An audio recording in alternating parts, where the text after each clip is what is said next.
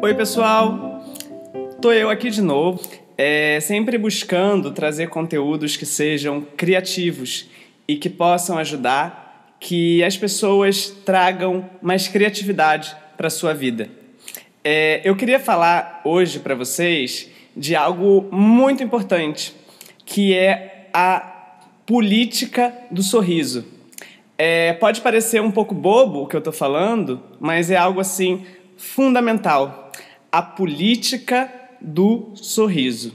A gente está vivendo num momento de crise, um momento bastante conturbado em nosso país, em que, apesar de todas as questões, é, vamos dizer assim, econômicas, é, sociais, e da ordem política mesmo, né, dos nossos deputados, dos nossos governantes, enfim, é, de tudo isso que vem acontecendo, a gente tem que lembrar que algo fundamental é aquela política também que se faz no dia a dia, que se faz nas ruas, que se faz com os nossos amigos, com os nossos colegas, com as pessoas que a gente convive nos nossos círculos sociais, que é a política do sorriso, que é a gente trazer uma simpatia, uma empatia, uma disponibilidade maior para a gente ouvir os outros, para a gente ouvir as outras pessoas, é, para a gente estar tá aberto para escutar, para entender mais do que julgar,